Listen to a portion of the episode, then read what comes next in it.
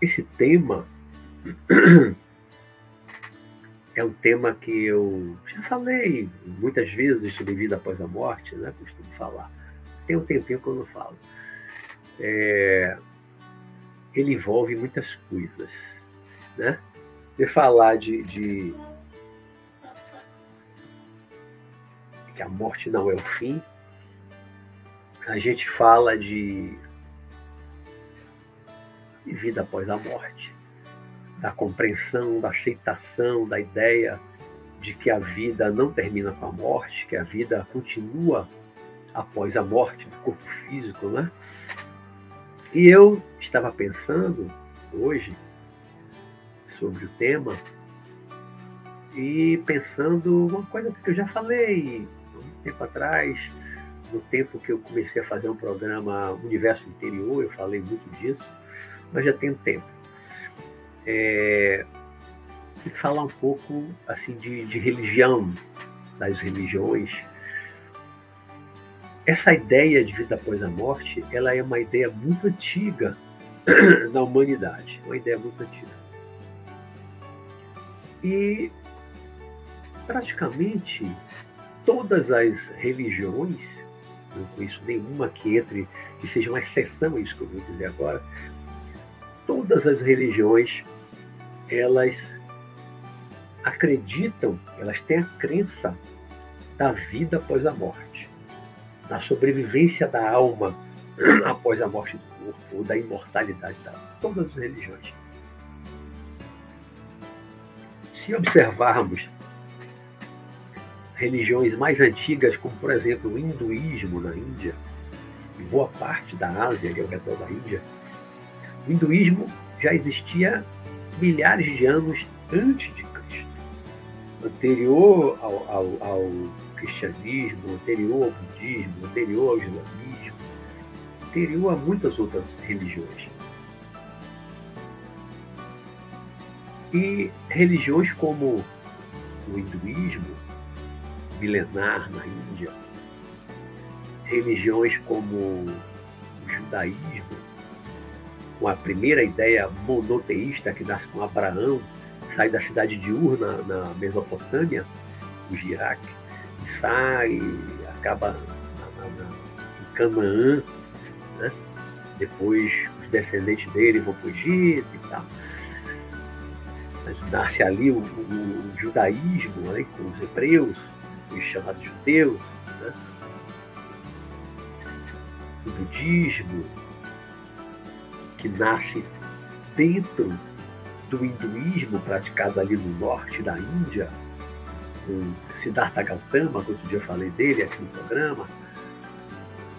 E Buda teve muita influência do hinduísmo, de outras religiões que existiam no Nepal, ali no norte da Índia, e também da filosofia yoga, ele praticou yoga no norte da Índia, depois que ele deixou a família, deixou o palácio, né? abdicou de tudo e foi viver como asceta,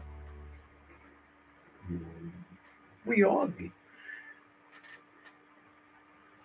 Depois vem o cristianismo e as religiões chamadas pagãs pelos cristãos, né? as religiões dos gregos, dos romanos, dos persas, na China, todas as religiões, por mais antigas que sejam, elas eram e são, eram, eu falo de religiões antigas, politeístas, como as dos gregos e dos romanos, que hoje praticamente não existem mais, e de outros povos também, que deixaram de existir, aquelas religiões desapareceram, foram aculturados, se tornaram ou cristãos, ou islamitas, muçulmanos, então, muitas religiões politeístas desapareceram, simplesmente desapareceram. Os vikings eram politeístas, depois foram cristianizados.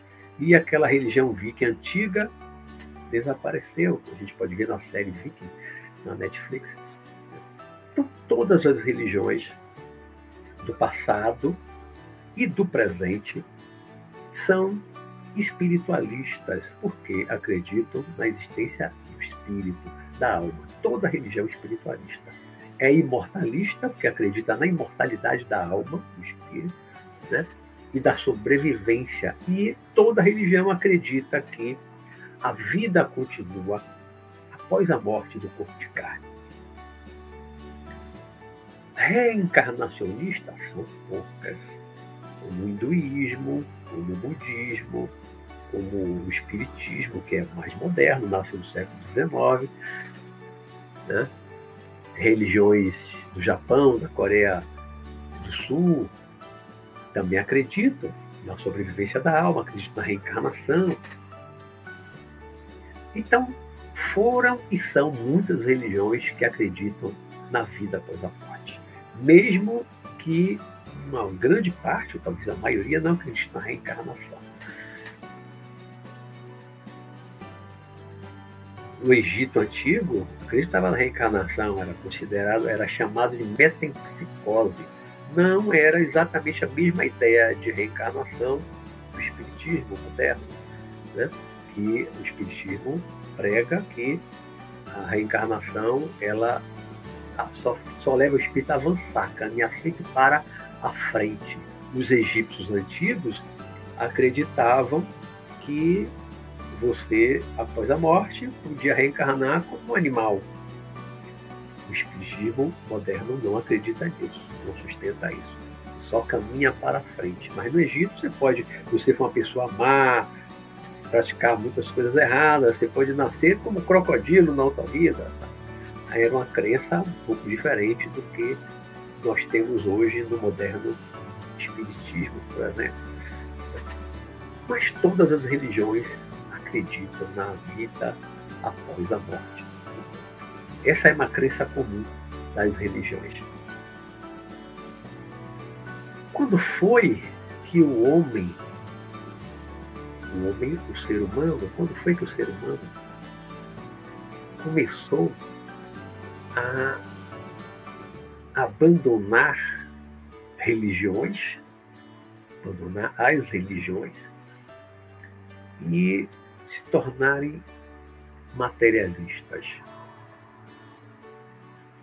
Porque no passado, os povos antigos, o normal era a esmagadora maioria das pessoas, da população, ter uma religião, seguir aquela religião que era dominante, que era principal. Às vezes só havia uma religião. Né? E a maioria tinha aquela crença, tinha aquelas ideias religiosas, boa parte da população frequentava o, o templo daquela religião, seguia, né? até isso vigorou até final do século XVIII, mas principalmente no século XIX. Por que século XVIII? O que aconteceu no século XVIII?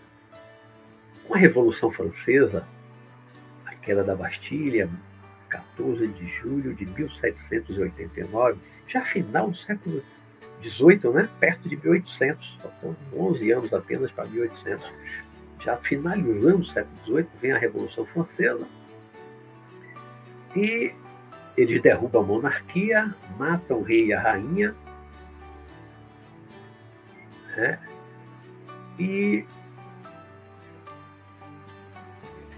os líderes revolucionários, Robespierre, Danton, Marat, e outros, eles, quando eles assumem o poder, derrubam a monarquia, né, acabam com a monarquia, eles declararam Deus estava morto. Deus está morto. Né?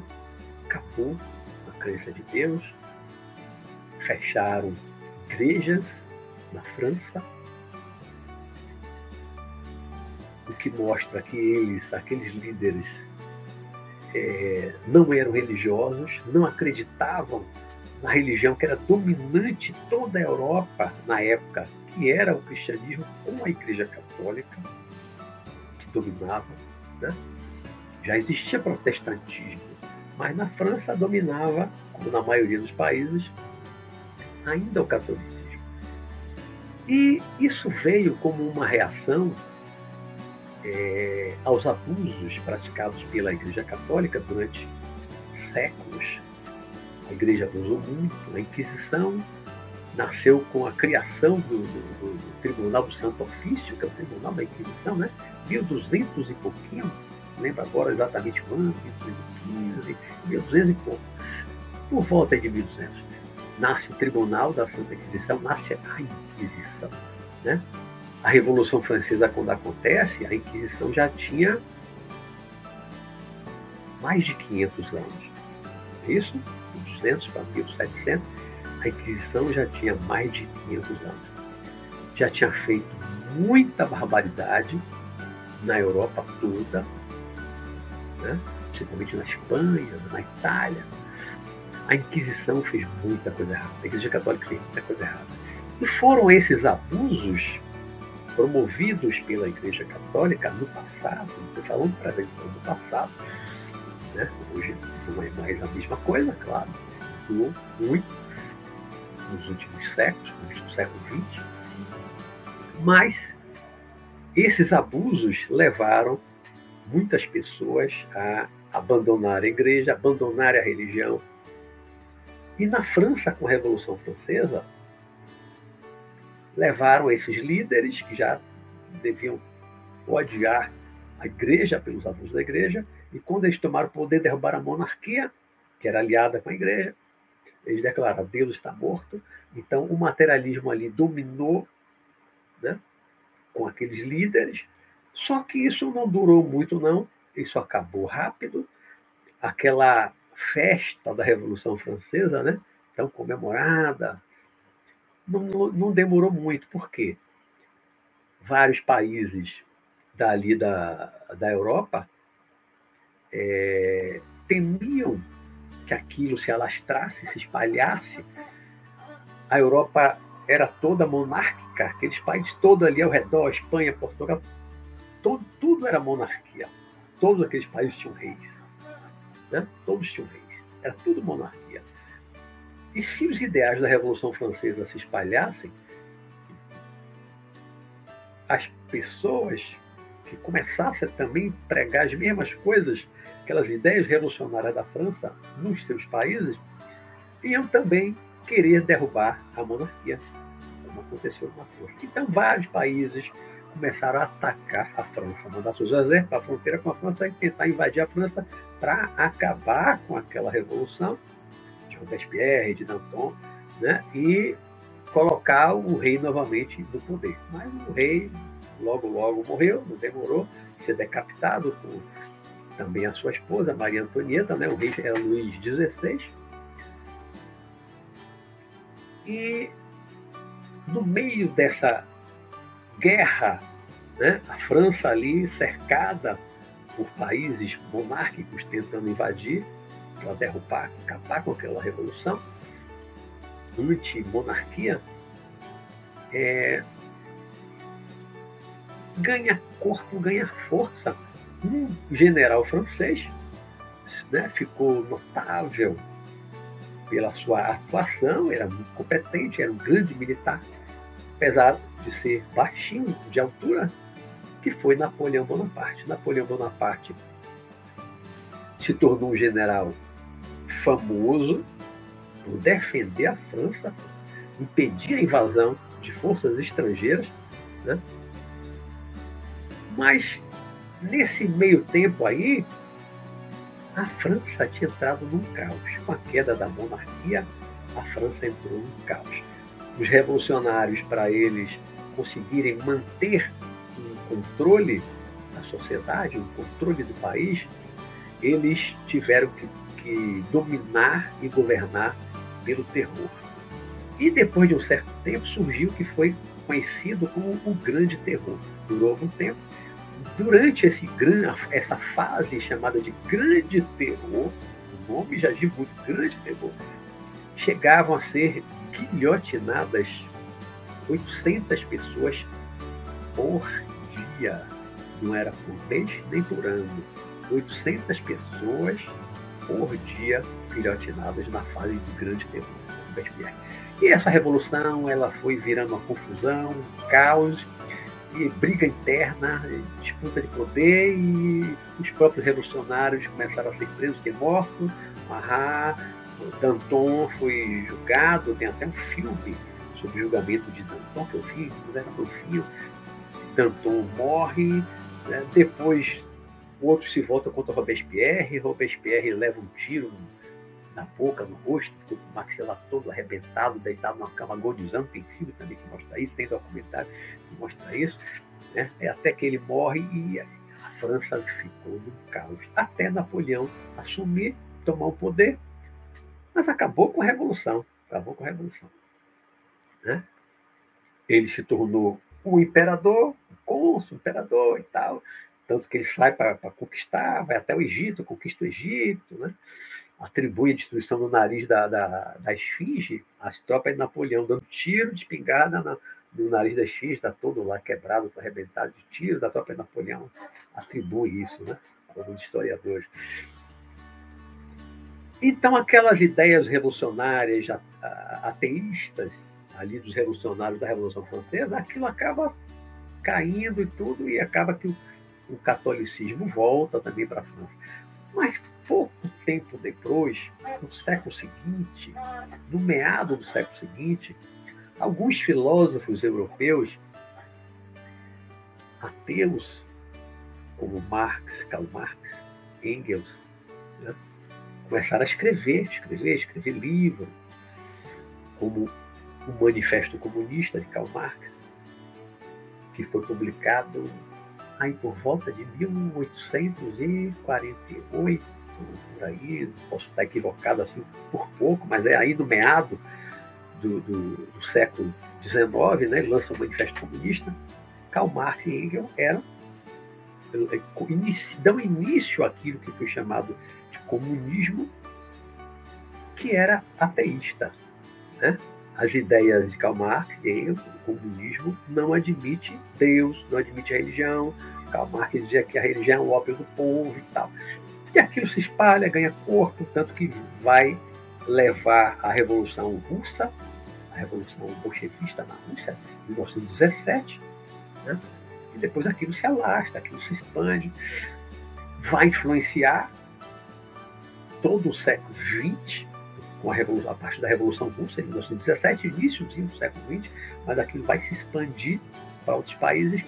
E essas ideias que são materialistas, junto com outros filósofos também materialistas, o positivismo, muitos filósofos europeus, todos europeus, com, essa, com as ideias plenamente, puramente materialistas, não acreditavam em Deus, muitos não acreditavam em Deus, não gostavam de religião, e isso se espalhou principalmente pela Europa, depois isso veio para a América, com a colonização do continente americano, como se espalhou. Não foi tanto para a Ásia, nem para o Oriente Médio. Né? O Oriente Médio foi mais influenciado depois pelo islamismo, a partir do século VII. Maomé, quando começa o islamismo, né? se expande por todo o Oriente Médio ali, o norte da África, então, esse materialismo europeu não dominou essa região de influência é, do islamismo, dos turcos otomanos, que se expandem, vão até o norte da Índia, Afeganistão, leva o islamismo até lá na Índia. Né? E esse, esse materialismo ele influenciou muito, muito fortemente a Europa muito fortemente a Europa, praticamente toda, dominou mais aqueles países que, que se tornaram comunistas, né, sob a influência da, da nascente União Soviética, alguns anos após a Revolução de 1917. Parte da Europa ali oriental toda ficou sob o controle, influência da da Rússia, né, que era a cabeça da União Soviética, que se expande para a China, A China, em 49, com a Revolução de Mao Tse-tung, também virou comunista. Então, a China, a maior população do planeta na época, né? agora está tá sendo ultrapassada pela, pela Índia. Né? Nos próximos anos, ano que vem, ou daqui a dois anos, a população da Índia vai ultrapassar a China. Uma reportagem outro dia na TV. Aí o comunismo vai para o Vietnã, Coreia do Norte também, né, por influência da China. Depois de 49, a China domina, invade, domina o Tibete, que era um país com uma, uma religião, uma influência, a tradição budista muito grande, povo pacifista, de repente invadido um exército chinês, né? e dominam e acabam com aquilo tudo, de, matam monges, destroem templos, o, o Dalai Lama tem que fugir, vai viver no norte da Índia, que está vivo até hoje, né? Esse Dalai Lama, que você deve conhecer, é o mesmo que era adolescente lá em 49, quando a China invadiu e anexou o Tibete. Né? E aí, do século XX para cá, já são 100 anos, já, já completamos mais de 100 anos da Revolução Comunista, bolchevista na, na, na, na, na Rússia. Aí vou fazer um parênteses aqui, pessoal, meus amigos. Eu não estou aqui falando de política, eu não estou pregando de política, eu não estou aqui é, falando mal nem criticando o comunismo, não é isso. Estou trazendo fatos históricos e apenas em relação à religião. Só em relação à influência, nada mais. Apenas a influência é, em relação à religião. Né? No início, logo da, da, da Revolução Bolchevista, na Rússia, as igrejas foram fechadas, padres foram presos, alguns foram mortos, comunidades de monges do interior que viviam no comunidade perfeita, o verdadeiro comunismo. Nada era, era, era, individual, não tinha propriedade privada, tudo era coletivo, todo mundo trabalhava todo mundo. O mais perfeito comunismo foi destruído por uma outra ideia comunista completamente né, diferente. Como mostra o livro Arquipélago Lá, escrito por um russo que sobreviveu a muitas coisas, a prisão, um escritor russo. Então, nós já temos aí mais de 100 anos, e se formos considerar lá do início das filosofias materialistas na Europa, já temos aí 150 anos né, de filosofias materialistas se contrapondo às religiões antigas. O judaísmo, né, vamos considerar desde o início da ideia monoteísta, Abraão tem 4 mil anos, porque Abraão viveu uns 2 mil anos antes de Cristo, até onde eu sei. Né? 4 mil anos. O cristianismo tem 2 mil anos, que nasceu com Jesus. O islamismo tem o quê? Mil e 400 e poucos anos, talvez um pouco menos, 1400, não fui 600, não, foi 600, um pouco menos, 1300 e alguma coisa anos, o islamismo. O hinduísmo tem milênios, é muito mais antigo. Né? Mas são todas religiões, a maioria dessas que eu falei, tem mais de dois mil anos. Né? E como eu disse no início, as pessoas, maior parte da população humana, teve alguma religião com a ideia da imortalidade da alma, a ideia de vida após a morte. Durante milênios, a maior parte da população teve essa ideia. Apenas de mil, de 150 anos para cá, mas principalmente de 100 anos para cá, é que uma ideia materialista tomou mais corpo e se expandiu mais na Europa e na América e nos países que se tornaram comunistas, como China, Vietnã, Coreia do Norte, né? porque o governo é comunista, a, é, a ideia é, é, é, comunista, é ateísta, não admite né, né religião, pelo menos naqueles que são mais fechados. Com o tempo, isso foi flexibilizando mais e admitindo mais as práticas religiosas. Mas durante um, um tempo, né, na Rússia mesmo, durante décadas depois da Revolução, era proibido qualquer culto religioso. As igrejas foram todas fechadas. A igreja ortodoxa russa ficou fechada durante décadas, décadas fechada. Né? E todos os outros países comunistas. Depois, aos pouquinhos, foi abrindo, abrindo, abrindo, abrindo. Hoje está muito mais liberado. Não sei a Coreia do Norte, que é, é, é o regime mais fechado que existe no planeta. A gente não tem muita informação dessas coisas. Mas, é... só ver aqui o tempo. Mas,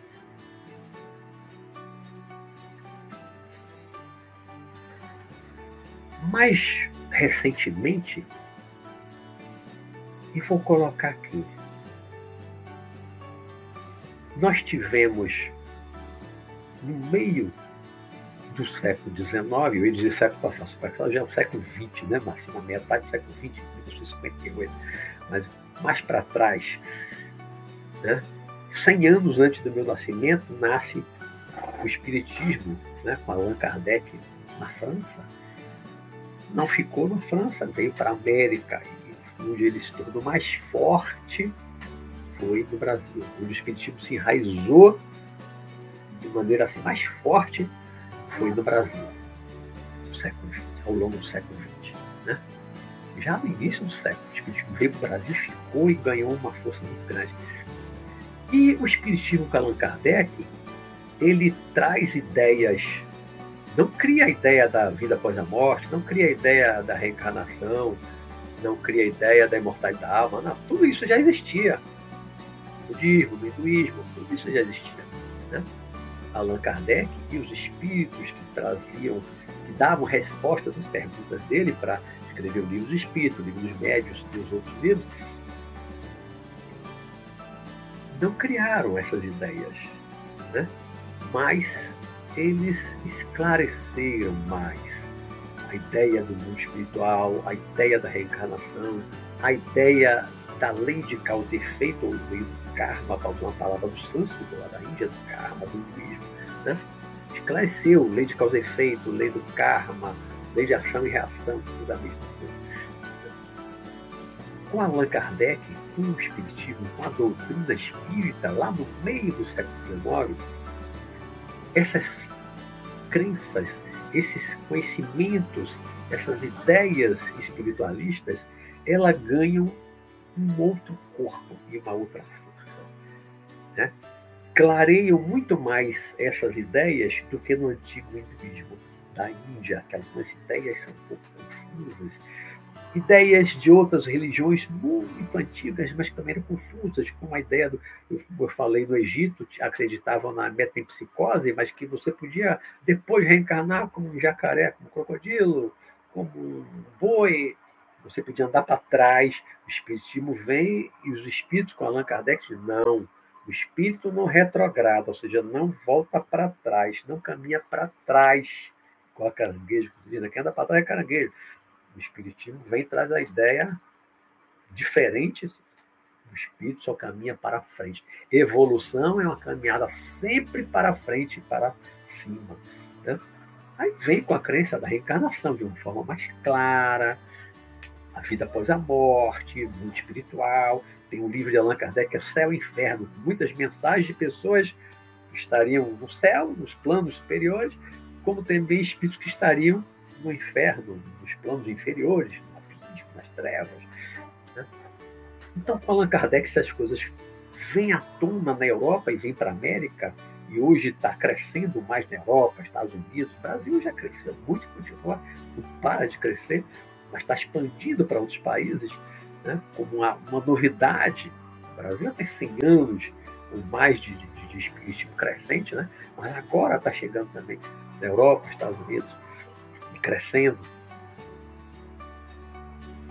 E também no século XIX, alguns anos depois de Allan Kardec, Helena Blavatsky, que era uma russa, com Leadbeater, que foi um, bispo, acho que era bispo, do Glicano, lá da Grã-Bretanha, né? se junta também, Helena Blavatsky, eles fundam a Sociedade Teosófica em Madras, na cidade de Madras, na Índia, 1875, se não me falha a memória. Tem muito tempo que eu li essas coisas, li muito livro da teosofia, mas tem mais de 40 anos, né? mas eu acho que foi 1875 que eles fundam, 1875, né? pouco tempo depois de Allan Kardec, né? 20, 25 anos depois de Allan Kardec, eles fundam a Sociedade Teosófica,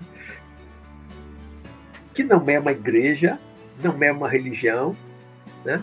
é um conhecimento espiritual que eles pegaram, como a própria Helena Blavatsky falava, extraiu muito do, de onde? Dos livros da Índia. Por isso que ela fundou a Sociedade Teosófica na Índia. Ela extraiu muito dos livros sagrados da Índia, do hinduísmo. Né?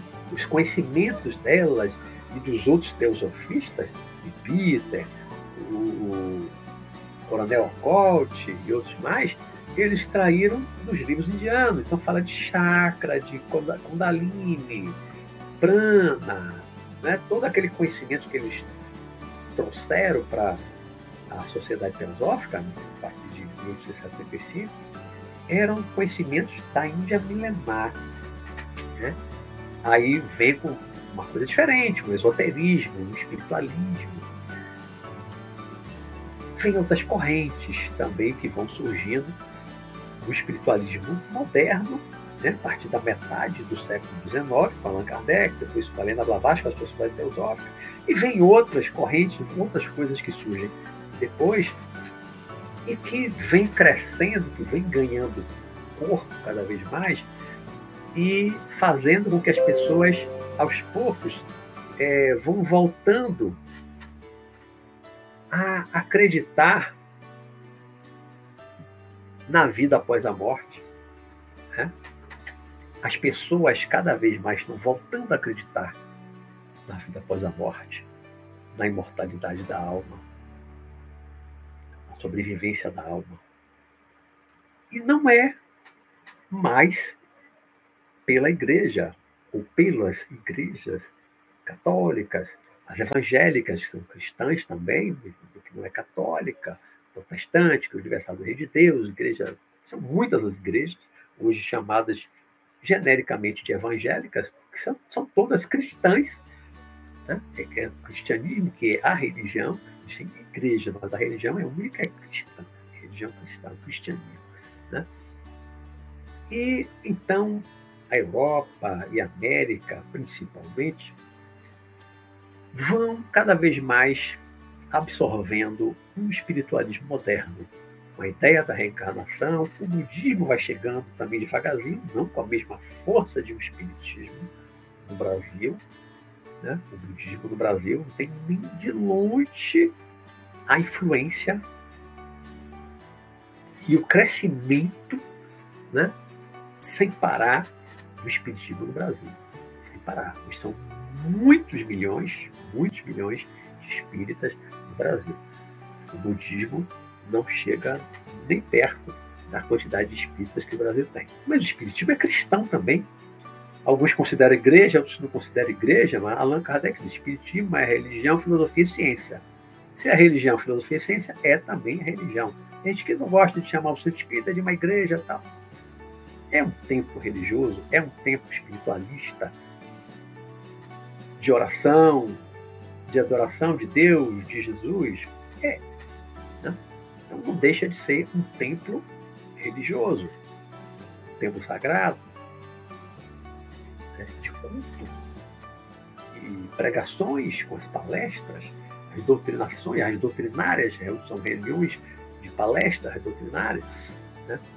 ensinando a doutrina espírita com base nos livros de Allan Kardec, mas muita literatura que foi produzida depois, os livros psicografados, romances mediúnicos, psicografados Chico Xavier, o Divaldo Franco, muitos livros que, aos poucos, desde a década de 60, vem trazendo muito conhecimento sobre o mundo espiritual.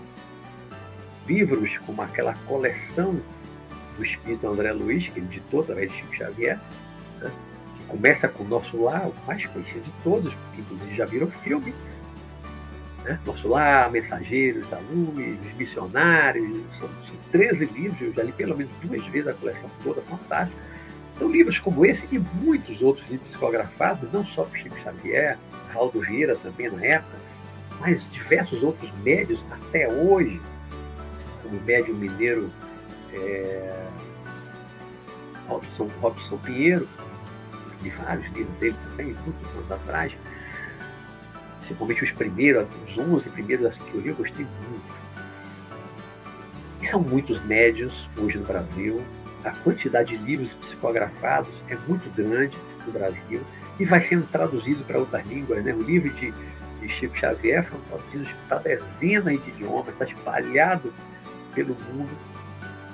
E as pessoas vão cada vez mais absorvendo um conteúdo espiritualista dentro de um espiritualismo moderno, dentro de uma ideia espiritualista moderna, não mais aquelas ideias antigas de milênios atrás, de dois mil anos atrás, mas uma coisa mais moderna, com um conhecimento mais depurado, mais refinado, mais esclarecido sobre vida após a morte, sobre reencarnação, sobre lei de causa e efeito, mediunidade, influência espiritual, obsessão, todas essas coisas vão sendo cada vez mais esclarecidas, sobretudo pelo Espiritismo. E nós vamos alargando o nosso conhecimento, vamos expandindo a nossa mente, expandindo a nossa consciência com esses conhecimentos, com essas ideias. E uma coisa também que eu estava pensando de tarde, sobre essa questão de as pessoas que acreditam, as pessoas que têm uma religião, uma religiosidade, têm uma crença religiosa, e as que não têm. E aí está pensando, qual foi o papel das igrejas qual o papel das igrejas ao longo do tempo na humanidade. E eu estava pensando de tarde que todas as religiões, do passado e do presente, todas, apresentaram e apresentam a ideia do bem e do mal. Todas as religiões falam do bem e do mal. Tem os espíritos de luz, os anjos né? os espíritos bons, as almas boas, que são os de anjos, espírito de luz, outras correntes, né? e tem os espíritos maus, os demônios. Né? Passado chamava muito dos demônios, se vocês lerem sobre as religiões antigas, ele tem os, os anjos, que, tinha outros nomes, os espíritos bons, e vocês tinham os demônios, anjos e demônios, era muito comum a crença, anjos e demônios. Você tinha um Deus e você tinha um demônio, um diabo. Inclusive no cristianismo, que é a nossa maior influência na Europa, na América. O cristianismo, a partir de Jesus, que traz muita coisa do judaísmo, que é mais antigo ainda, tem lá a crença. Tem Deus, tem os anjos, arcanjos, serafins e tal, do que a igreja trabalha, né? Fala. Mas também tem demônios não é? Nos evangelhos fala, Jesus afastou, expulsou os demônios da pessoa e tal, tal, tal, tal. Jesus expulsava os demônios, expulsava os espíritos que estavam obsidiando pessoas no seu tempo. Né? Ensinou seus discípulos também a fazerem isso. Hoje, algumas religiões ainda fazem exorcismo, ainda fazem essa expulsão, a força e tal. O espiritismo é completamente diferente. Uma outra linha totalmente diferente, que não é de exorcismo, o espiritismo não faz exorcismo, o espiritismo não afasta o espírito nenhum pela força, afasta pelo convencimento. É o trabalho do doutrinador, que é um trabalho que eu faço. Fiz muito tempo dentro do centro espírita e depois passei a fazer um outro trabalho espiritualista, que eu né, um dos fundadores, há muitos anos atrás. Né? O papel do doutrinador é convencer o espírito a deixar de influenciar negativamente, de obsidiar, o encarnado. Né? Mas o que eu estava pensando é o seguinte: como as religiões, passado e presente, tiveram um papel e têm ainda um papel que eu chamo de um freio inibidor moral.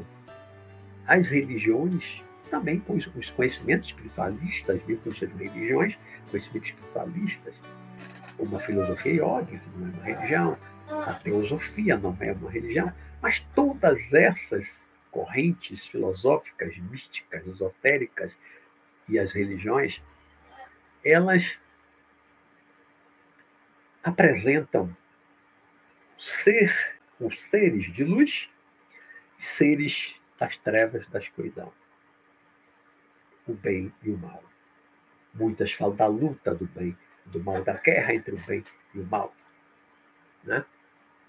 O próprio Cristo, o próprio Jesus, ficou registrado nos evangelhos da Bíblia, disse que antes de assumir o messianato, a sua missão como Messias, ele passou 40 dias no deserto. Se isolou, foi para um deserto, se isolou, ficou sozinho durante 40 dias no deserto. E nesses 40 dias no deserto, ele foi tentado, passou várias tentações. Inclusive foi tentado pelo Satanás. Satanás, o diabo, Lúcifer, demônio.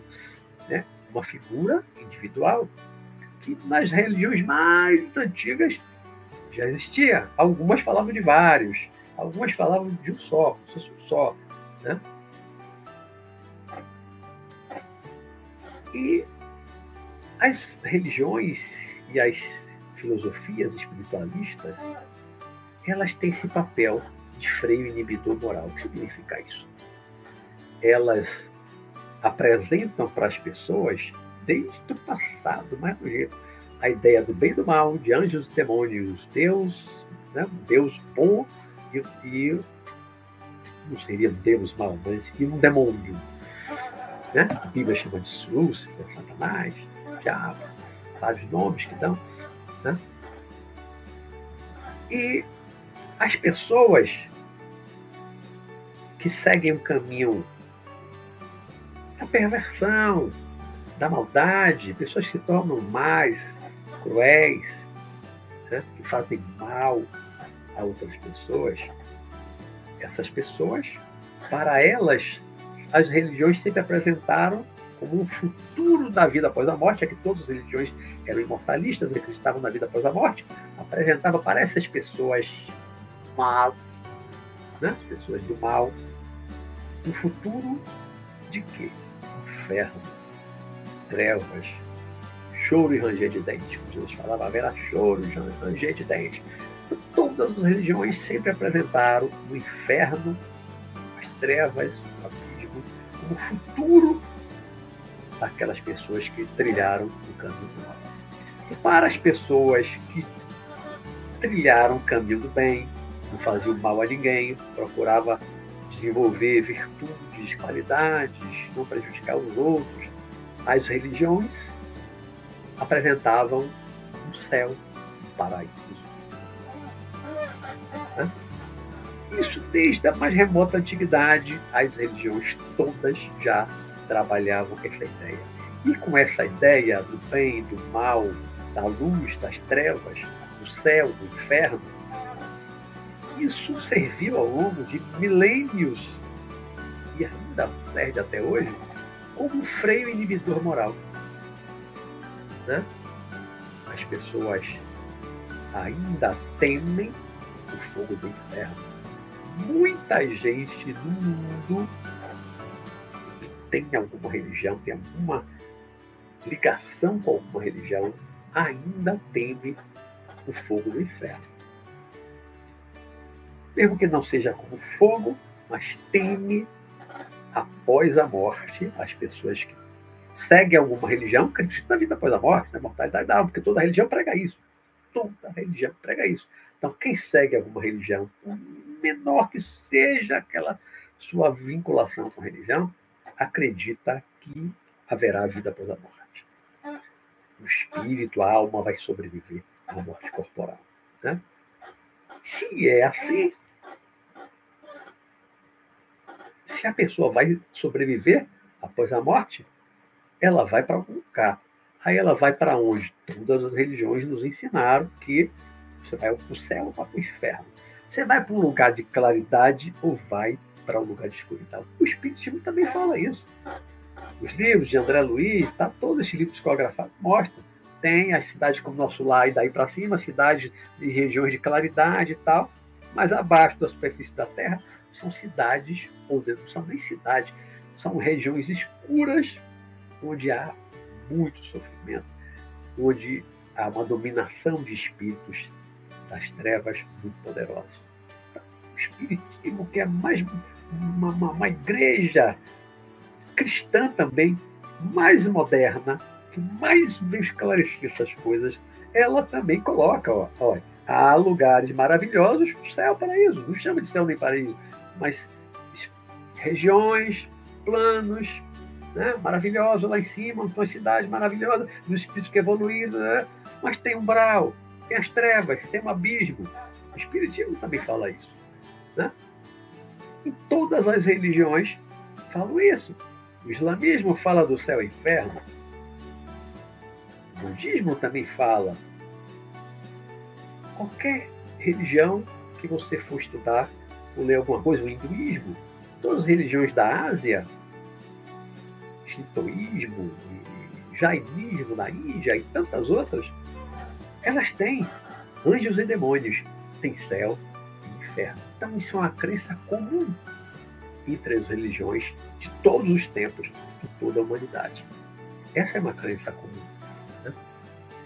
Se as religiões servem, funcionam, sempre funcionaram como freio inibidor moral para impedir, pela sua influência, pelo medo, pelo temor, né? vem ao longo dos milênios influenciando bilhões de pessoas na Terra encarnados. Bilhões de habitantes influenciando há milênios né? para não serem maus, para não se desviarem do bom caminho, não fazerem mal aos outros, para não irem para o inferno, para as zonas escuras, para as trevas, para o abismo, ficar dominado pelos demônios na escuridão.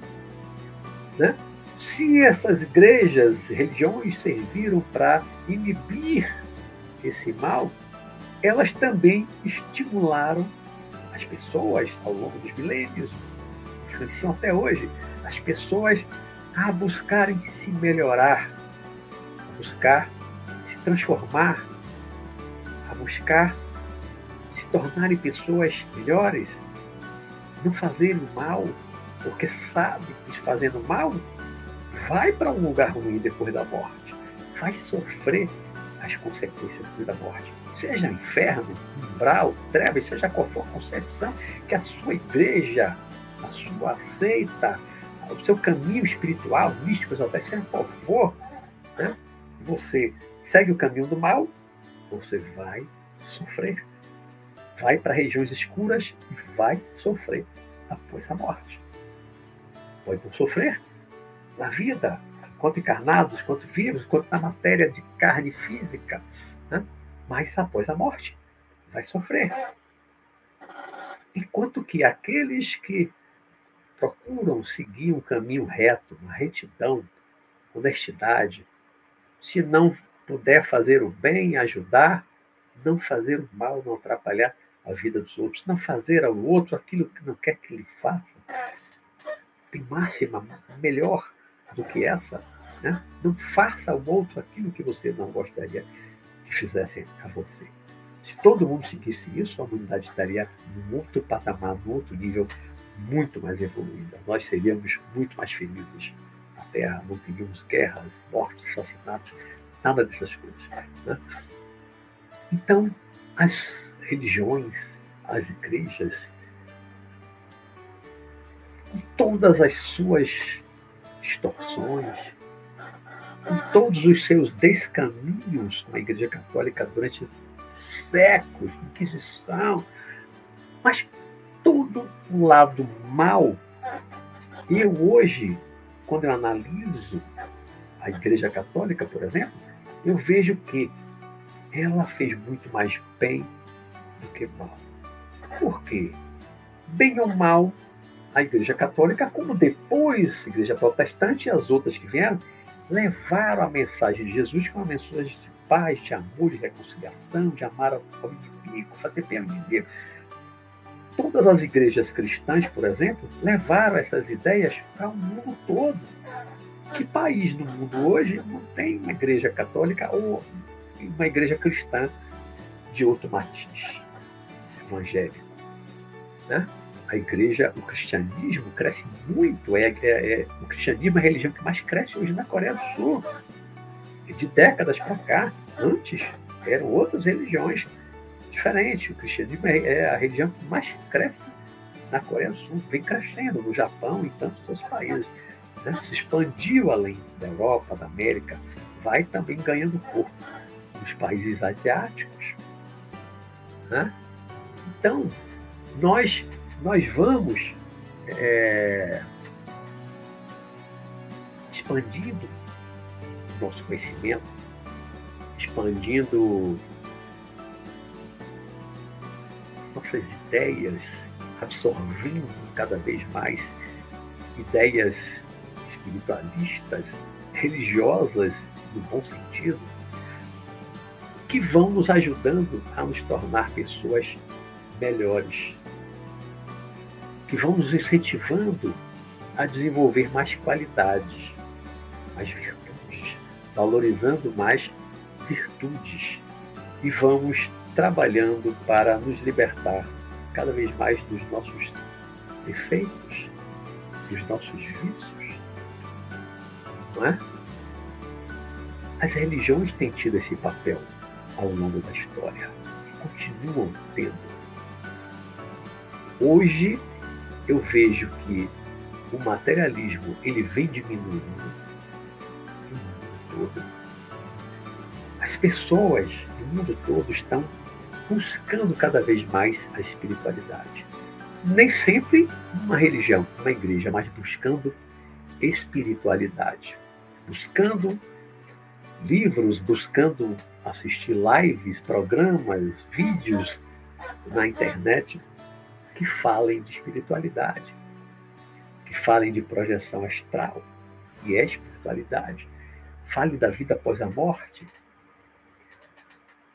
Essa, essa busca está crescendo cada vez mais e é no mundo todo. O espiritualismo está ganhando corpo nas suas diversas matizes, seus diversos caminhos espirituais, mas o espiritualismo está ganhando corpo no mundo todo. Hoje eu tenho leitores na Rússia, leitores, pessoas que leram meu livro Sanakam Mestre Além em inglês, em vários países, inclusive na Rússia. Tenho leitores russos. O meu livro, O Mundo Espiritual de Onde Viemos para Onde Vamos, foi traduzido para o russo por um grupo de estudantes de espiritualismo na Rússia, um grupo espiritualista, pagaram para uma tradutora, alguns anos atrás, traduziram esse livro sobre o mundo espiritual, que eles pegaram pela internet gratuitamente no meu site, ou em outra livraria virtual, que eu autorizei muitos anos atrás. Pode, pode botar, pode botar aí gratuitamente. Meus livros todos estão, os espiritualistas estão gratuitos no meu site. Né? E esses livros, como esse do mundo espiritual, foi traduzido para o russo. Então eu tenho leitores de língua russa também, não só na própria Rússia, mas sei que eu tenho leitores que moram em outros países e que leem e falam russo. Né? Tem alguns livros em inglês, quem fala inglês, quem lê inglês, está lendo aí ao redor do mundo. Né? Tem vários leitores que eu conheço. Esses conhecimentos espiritualistas, eles estão crescendo, as pessoas estão cada vez mais absorvendo esses conhecimentos, cada vez mais tendo certeza, tendo convicção de que a morte não é o fim. A morte não é o fim da vida. O que chamamos de morte é apenas o descarte de um dos nossos corpos, o mais denso, o mais material, chamamos de corpo de carne, o corpo físico. A morte nada mais é do que tirar uma vestimenta, tirar uma roupa. Né? E quando morremos, quando deixamos esse corpo de carne, continuamos vivendo, sobrevivemos à morte física corporal. Continuamos vivendo com outro corpo que, em princípio, né? e logo após a morte, é igualzinho a esse corpo físico, igualzinho, mesma aparência, comum, o normal, Em junho, eu recebi a visita de meu, meu irmão caçula, que desencarnou há dois anos, completou em junho. Estava aqui, aqui atrás, no meu quarto, lá atrás. Esteve aqui, eu saí do corpo, sem, espontaneamente, sem provocar. Saí do corpo e meu irmão estava sentado numa cadeira na beira, no pé da minha cama. Eu conversei com ele, eu abracei ele. Com a mesma aparência, só mais magro, ele estava gordo reto, né? Antes de desencarnar. Tá? E ele estava chuto, né? Encontro meu pai, encontro tios, encontro primos, encontro amigos, fora do corpo. Quem me conhece sabe que eu faço projeção astral, desdobramento, né? tenho as minhas experiências fora do corpo desde os meus 19 anos, com frequência. Aprendi a sair de forma provocada, consciente, 19 para 20 anos, 1978. Né? Tenho livros, Sanacão, Mestre da Lei, que muitos relatos descrevo a minha técnica e tal, que eu escrevi lancei a primeira vez em 92, esse ano completa 30 anos. Então, já aqui, partindo para finalizar, que já temos uma hora aqui de programa para eu olhar os comentários, esse conhecimento espiritual, através de religiões, através de correntes místicas esotéricas diversas, esse conhecimento vem se espalhando cada vez mais. A internet deu um grande impulso, um grande impulso ao espiritualismo, ao estudo do espiritualismo, com os vídeos, com os programas. Cada vez mais livros são publicados sobre esses assuntos, né? As pessoas estão se interessando cada vez mais por esses assuntos, pelo espiritualismo em geral, pela vida após a morte. Então, quanto mais nós lermos, quanto mais nós ouvirmos palestras de pessoas falando sobre essas coisas, mais nós vamos interiorizando essas ideias, mais nós vamos nos conscientizando, expandindo a consciência, tendo certeza de que a morte não põe fim à vida. A morte não é o fim da vida. A morte não é o fim da vida. A vida continua. A vida continua. Vamos partir, vamos voltar para o mundo espiritual, que é o mundo original de onde nós viemos. Nós vamos voltar a qualquer momento. A qualquer momento, todos nós vamos voltar. Porque não existe vida eterna em corpo de carne. Isso não se dúvida. Não existe. A ciência jamais atingirá patamar de dar, de criar vida eterna na matéria física. Isso nunca vai acontecer. Por quê?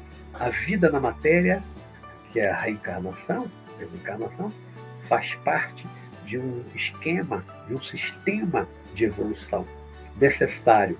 Né? Ninguém vai ficar no corpo físico, no plano físico, eternamente, porque eterno só o espírito, sua alma. Eterna sua alma a matéria é limitada, tem uma série de limites. Nós temos limites no corpo físico, o corpo carnal é mortal. Imortalidade do corpo físico, nem sonhe, porque isso nunca vai acontecer, porque imortal é o espírito, é a alma. Esse sim é imortal. Você pode partir a qualquer momento de doença, de acidente, assassinado. Qualquer momento, qualquer um de nós pode partir vamos voltar para o mundo que é o mundo original, que é indestrutível. E aí estaremos com outros corpos mais sutis que são indestrutíveis. Vamos ainda, se necessário, reencarnar e reencarnar e reencarnar na Terra até superarmos tudo aquilo que a Terra tem a nos oferecer de aprendizado. Então vamos partir para outros planetas, outros orbes. Vamos continuar evoluindo em outros planetas, em outros corpos mais sutis outros patamares de evolução. E a vida segue eternamente, infinitamente na sua evolução. Então, amigos, coloquem na cabeça de uma forma definitiva na vida de vocês. Morte mesmo não existe. O que chamamos de morte é só o descarte do corpo de carne. É apenas abandonar um corpo quando ele não tiver mais condições de abrigar a vida do espírito.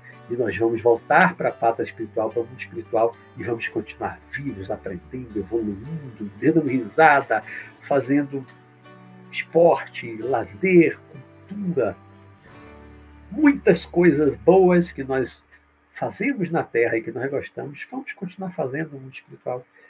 Assista um filme Nosso Lar, leia o livro Nosso Lar, leia muitos outros livros, leia o meu Sanacão, o Mestre Nalenco também, descreva as minhas viagens espirituais pelo mundo espiritual, e vocês vão ver que o mundo espiritual, não só mais próximo da Terra, é muito parecido com o mundo físico, mas é muito melhor. E lá não há morte. E quando você vai para as dimensões boas, porque você se tornou um espírito bom, uma pessoa boa, que não faz mal a ninguém, você vai para as regiões de claridade, lá não há violência. Não há violência, não há agressão, não há morte, não há frio, não há fome, não há sede, não há miséria, não há pobreza. Todas essas coisas que nós não gostamos no plano físico, não existem nas regiões de claridade espiritual. Agora, para aqueles que se tornaram maus, perversos, prejudicam os outros, que fazem mal deliberadamente a outros, aí vão descer para as zonas escuras. Não vão morrer, não vão morrer.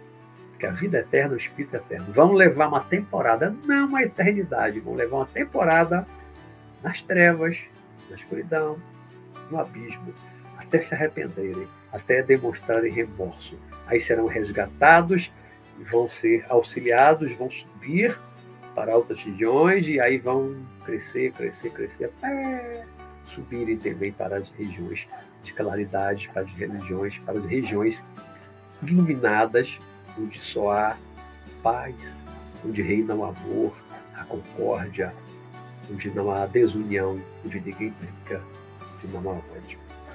Tá certo? Então, a vida continua após a morte corporal. A vida é eterna. Somos espíritos imortais.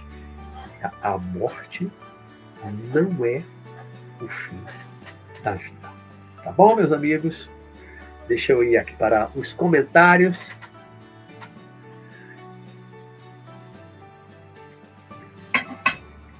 Vi aqui que mais gente entrou ao longo do tempo. Deixa eu ir lá. Subir mais aqui.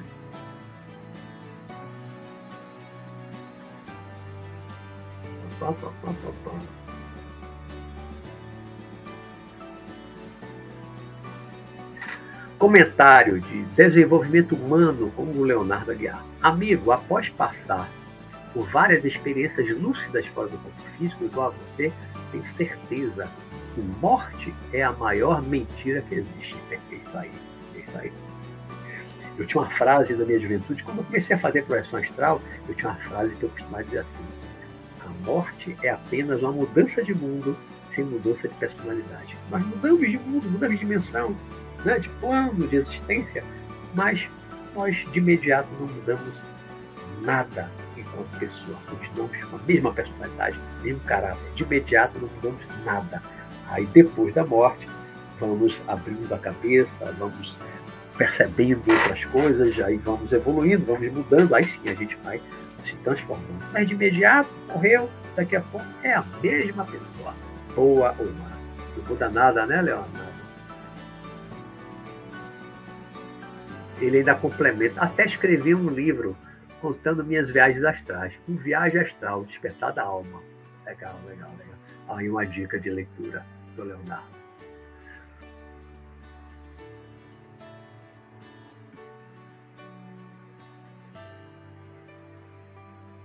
Rebeca Desirê botou, e eu que pensava que iria descansar depois da morte.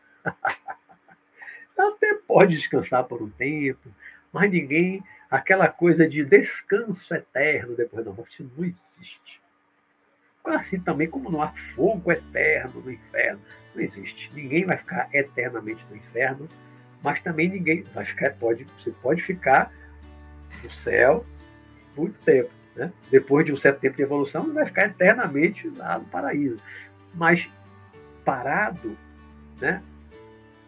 no ócio, não. Mas não é que seja forçado. Na Terra nós somos forçados a trabalhar, não porque ninguém nos force, mas porque precisamos trabalhar para sobreviver, para comer, para morar. Não é verdade, Rebeca? Né? No mundo espiritual, não. Ninguém é obrigado a trabalhar.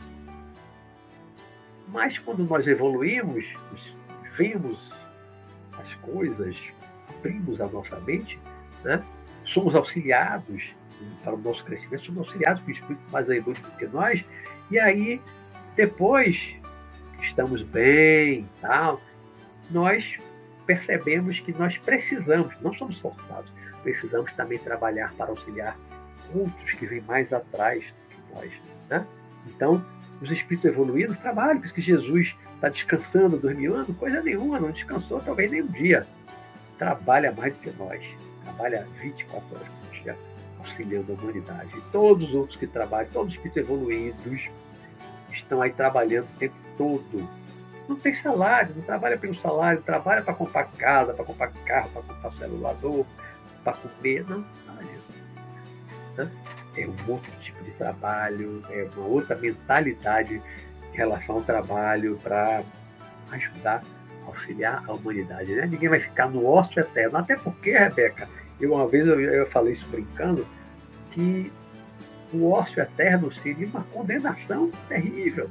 Imagina, você vive 20, 30, 40, 50, 60, 70 anos, 80 anos na Terra, aí agora morreu, pronto, agora descanso eterno. Vai ter o descanso eterno, como as igrejas falam, né? Descanso eterno. Descanso eterno. Pense aí que tem gente que se aposenta e entra em depressão e morre porque se sente inútil, não tem nada para fazer. Pense aí, 24 horas por dia sem fazer nada, ócio total, sem fazer nada, descanso eterno seria o pior castigo que uma pessoa pode ter. Né? Então, nós vamos trabalhar, mas claro que de imediato, no nosso nível de evolução, você vai trabalhar um tempo, aquilo que você escolher, naquilo que você quiser, na cidade do mundo espiritual, né? Mas você vai ter tempo de ler, vai praticar esporte, vai cultura, vai para show, vai para cinema, tudo isso tem no hospital. Isso eu já vi no hospital e conto em lives e conto nos meus livros. Né? A vida próxima daqui da superfície da Terra é muito parecida com a nossa, melhor, melhor, melhor para aqueles que são bons de coração, né? Cristina Jacques, boa noite.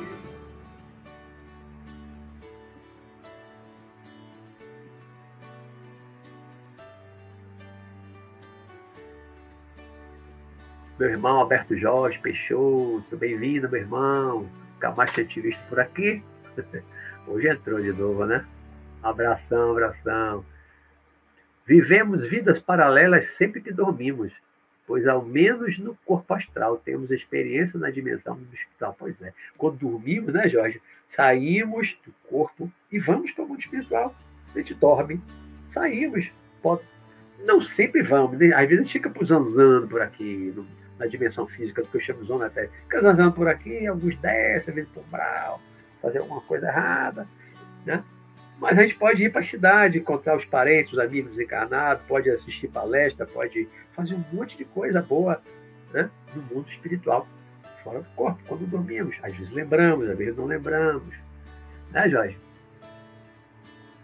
Obrigado, Lígia.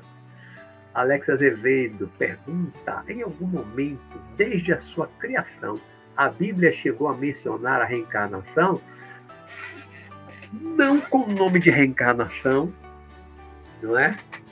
Não com o nome de reencarnação, mas é, com o nome de ressurreição.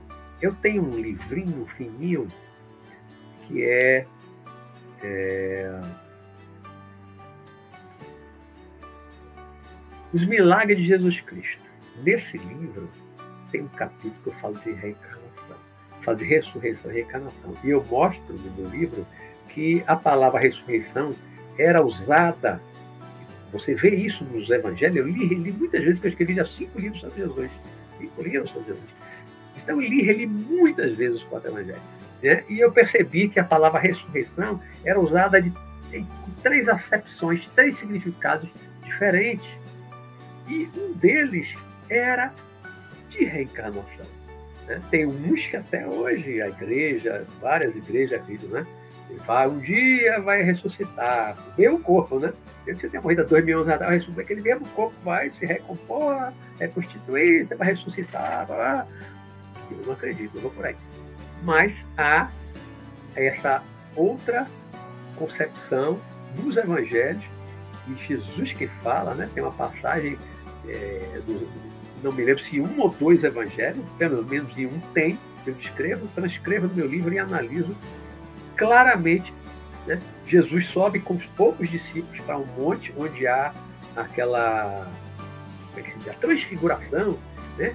aí fala Elias, Moisés, tem a transfiguração. E quando eles estão descendo o monte, após essa transfiguração, aí um dos apóstolos, não lembro agora quem, um dos apóstolos pergunta a Jesus, mestre, dizem que Elias há de vir primeiro. Primeiro que é alguma outra coisa que eu me lembro agora, né? Elias tem que vir primeiro. Aí Jesus fala, está nos evangelhos, está na Bíblia. Na Bíblia, no evangelho da Bíblia. Aí Jesus falou, em verdade, em verdade, eu vos digo, né, fica vocês, que Elias já veio e fizeram com, com, com ele tudo quanto quiseram. Ele já veio. Elias foi um profeta judeu que viveu cerca, me falha a memória, 900 anos. Não me falha a memória, 900 anos. No meu livro eu sou claro, detalhado, de pesquisa mesmo, enciclopédia. Né? Mas acho que foi 900 anos mais ou menos antes de Jesus. Elias já veio, em verdade, verdade, digo a vocês, Elias já veio, fizeram com ele tudo quanto quiseram. Aí, nos próprios evangelhos, assim, tão entenderam os seus discípulos, que era de João Batista que ele falava. Ora, João Batista foi contemporâneo de Jesus. Contemporâneo de Jesus, inclusive era primo de Jesus, segundo o evangelho. Né? João, Elias viveu 900 anos. Jesus diz, Elias já veio, fizeram com ele tudo quanto quiseram. João Batista já tinha morrido aí recentemente, quando Jesus fala isso. João já tinha sido decapitado né? por Herodes, por ordem de Herodes. Né? Elias viveu 900 anos. Ele já veio. E os seus discípulos entenderam, está lá nos evangelhos, seus discípulos então entenderam que era de João Batista que ele falava. O Elias, é o mesmo João Batista, isso está claro. Para mim é claro, e eu analisei no livro, né? Está claro. João Batista era a reencarnação de Elias, que faz todo sentido. Né? Então, isso era afirmação de quê? De reencarnação. Só que os judeus não tinham esse entendimento ainda da reencarnação. Os judeus tinham. Tanto que eles faziam confusão, os grupos saduceus, né? né? saduceus, é, tem vários grupos. Né? Fariseus, eram vários grupos, várias corrente diferente dentro do judaísmo naquela época, né? E tinha um entendimento diferente em relação à ressurreição. Um pensava de um jeito, outro pensava do outro. Jesus, nessa passagem, ele afirma a reencarnação, não chama de reencarnação. Né? Os judeus chamavam tudo de ressurreição. Então, Jesus ressuscitou Lázaro, quarto dia depois de morto. Jesus ressuscitou é, o filho, a filha de Jairo, Jesus ressuscitou o filho da viúva de Naim, fez três ressurreições e com ele mesmo. A quarta foi ele mesmo, né? Mas ressuscitou outros três, segundo está lá no Evangelho. Ressuscitou. Isso era ressurreição. Mas ressurreição após o juízo final já é outra concepção. Não é essa que ele fez com Lázaro. Né? Já, então, aí já são duas. Mas aí, para mim, ainda tem a terceira, que é Jesus afirmando a reencarnação. Isso do meu livro, quiser ler, está de graça para baixar em PDF no meu site, que é www.luisrobertomato.com.br. Esse livro está para baixar de graça. Os milagres de Jesus Cristo. Eu analiso isso aí, né? com um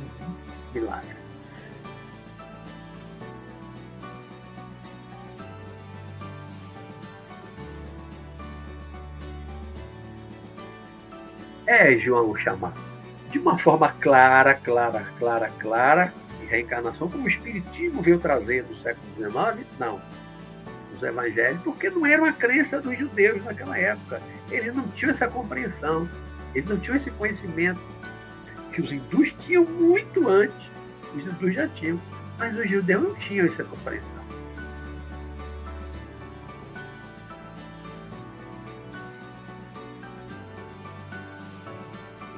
Aí, ó. E já Paula trouxe exatamente o que eu acabei de falar, que vi depois. Lembra de passagem na Bíblia que pode ser interpretada como coincidência da reencarnação. Jesus afirma que ele já veio, mas não reconheceu. exatamente a passagem que eu acabei aqui de contar. Obrigado, Lídia. Exatamente a passagem que eu contei. Está lá, na Bíblia. Des... Rebeca, desde. Para alguns, a vida após a morte significa virar anjo ou ir para o inferno. É, sim,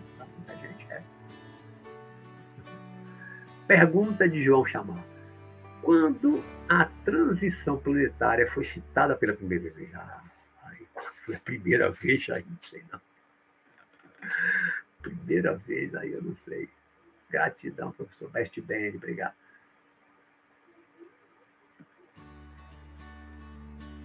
É, meu irmão Jorge também. Perfeito, Lígia. Para bom entendedor, Jesus estava se referindo a João Batista como a reencarnação do profeta em Cristo. Ninguém o reconheceu, mesmo sendo primo e precursor anunciado, anunciando a vida de, de, de, do Messias. É isso aí, meu irmão. Meu irmão sabe disso também. Ele leu meu livro, né? ele sabe disso. Pergunta de Lígia Paula. Professor, acredito que a morte não é o fim, mas para sentir como verdade sem sofrer. Se ocorrer uma morte na família, é preciso ter projeção astral para vencer a dor da perda? Não necessariamente, Lígia. Não necessariamente. Claro que se, se você consegue ter uma experiência de projeção, mesmo que seja espontânea, como eu falei que eu meu, meu irmão teve aqui, eu saí de espontaneamente, eu não provoquei, eu não fiz técnica, não fiz nada. Eu dormi e de repente eu levantei de noite com de vez em quando acontece, eu levanto na noite, vejo espírito, vejo alguma coisa aqui. Né? Sai espontaneamente, acontece muito comigo. Mas só começou a acontecer depois que eu desenvolvi uma técnica para sair consciente. Aí eu passei a, a sair consciente e também de forma espontânea. Antes, tive algumas poucas experiências espontâneas a, partir dos 18 anos, mas eram raras, eu nem sabia o que era, né? Mas hoje eu sei exatamente o que é e levanto, às vezes, com uma naturalidade muito grande. Eu levanto o corpo, como nesse dia, um dia que meu gatinho me visitou, tinha desencarnado há dois, dois anos, também teve aqui comigo. Eu levantei, às vezes não me dou nem conta que estou fora do corpo, estou fora do corpo. Só depois de um tempo que eu me dou conta que eu estou fora do corpo. Levanto como se eu estivesse levantando no corpo físico, né? Mas você tem uma experiência em encontrar um ente querido, como eu encontrei meu irmão, meu pai, muitas vezes, encontrar amigos encarnados, principalmente um ente familiar, né? Um ente querido da família, pai, a mãe, filho, irmão, avô, avó. Isso, claro, que dá um consolo muito grande, né? Mas independentemente de você ter uma experiência assim, você ver ou não o ente querido fora do corpo, né? Mas a, a crença, você ter certeza de que a morte não existe, que você no futuro vai reencontrar seu ente querido, você vai reencontrar todos os seus entes queridos no mundo espiritual após a morte. Isso já é um consolo muito grande. Por isso é que o Espiritismo ficou conhecido como o Consolador. Nenhuma filosofia ou doutrina espiritualista consola tanto quanto o Espiritismo. Por quê? Porque foi o que mais trouxe esse conhecimento de forma clara, clara, não por parábolas, não por coisas nebulosas, como do passado algumas religiões fizeram. Não, o Espiritismo veio clarear todo esse conhecimento, trouxe a lume, a luz do dia, um conhecimento que colocou de forma clara. Reencarnação é isso, isso, isso. O espiritual é assim, assim, pá, pá, pá, pá.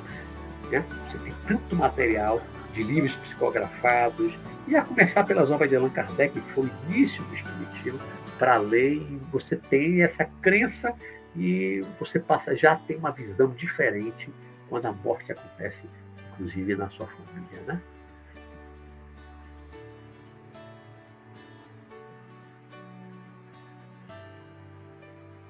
Lígia Paula, legal que ela colocou aqui.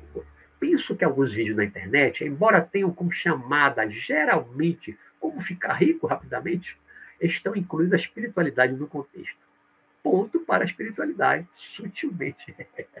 concordo, Lígia, concordo. Né? Assim como tem padres, pastores, muita gente de muitas religiões ao longo do tempo, né, que eram hipócritas, pregadores, só queriam ganhar dinheiro, enriquecer a sua igreja, blá, blá, blá, mas não deixavam de pregar. Né? A igreja, mesmo com a Inquisição, a ferro e fogo impondo o cristianismo, levou as palavras de Jesus, levou a pregação de Jesus para o mundo todo né? ainda que forçado muitas vezes, né? mas levou, tem esse mérito. No meio de de muitos deméritos também, fez muito mal à igreja, né? mas é assim, se for pesar na balança, o que ela levou da admiração por Jesus, pela palavra de Jesus, que Jesus pregava para o mundo, esse bem suplanta em muito o mal que ela fez. E qualquer igreja, qualquer igreja aí que tem os pastores só pensa ganhar dinheiro, quer ficar rico, mas na igreja tem alguém pregando lá o evangelho, está falando de Jesus, e as pessoas estão ali absorvendo alguma coisa. Estão dando seu dinheiro, tirando seu salário, mas estão absorvendo alguma coisa. Então, algum bem está advindo disso, mesmo que a pessoa esteja pensando em ganhar dinheiro, quer ganhar dinheiro, quer ficar rica, mas está passando algum conhecimento. Ponto para a espiritualidade, né, Lília? Gostei dessa. Ponto para a espiritualidade. Vias indiretas, oblíquas, tortuosas, mas ponto para a espiritualidade. Pergunta de Rosinéia Cardoso. Sabendo da continuação da existência após a morte, como seria esta continuação após uma morte violenta? Como fica o espírito? A ajuda chega até ele? Vai depender da pessoa, vai depender do nível de evolução da pessoa, do equilíbrio da pessoa, da pessoa era boa, da pessoa era má. Então isso varia muito, Rosemary, muito. A pessoa que é logo atendida, socorrida, é logo auxiliada, é levada para o hospital, e tem pessoas que morre de morte violenta, assassinado, nosso né? a depender da pessoa, fica por aí zanzando anos, cai nas mãos do espírito das trevas que dominam, que escravizam, botam para fazer trabalho sujo, aí depende de cada caso um caso. Não existe assim, morreu de forma violenta, vai ser logo assistido, vai ser logo auxiliado. Não, não é assim. Senão ninguém estava no brau, ninguém é para brau, ninguém é para as trevas. Né? Então, as pessoas boas, que fazem bem, que ajudam os outros, essas são logo socorridas, auxiliadas de imediato, levadas logo para o hospital. Né? Vejo muito pessoas boas assim, né? Enquanto que alguns ficam por aí zanzando, perturbando a vida dos vivos, dos encarnados. Por quê? Né? Então, não é igual para todo mundo, não. Rosiné Cardoso, este tema é muito bom, poderia fazer a parte 2. É, esse tema realmente é muito rico, né? Quem sabe, quem sabe. Quando eu falo desse tema, às vezes de forma um pouco diferente, mas sempre trazendo. Né? Quando eu falo de projeção astral, experiência condutora, eu acabo falando também disso. Né? Não exatamente dessa forma, desse enfoque de hoje, mas falo, né? Mas a gente está sempre voltando ao assunto, viu, Rodeberto?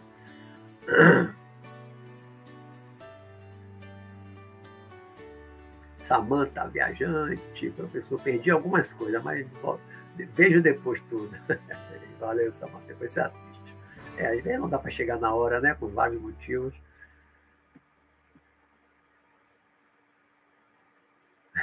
Aí Martinha, Marta Delgado, concordo, né, Cardoso? Um tema ótimo.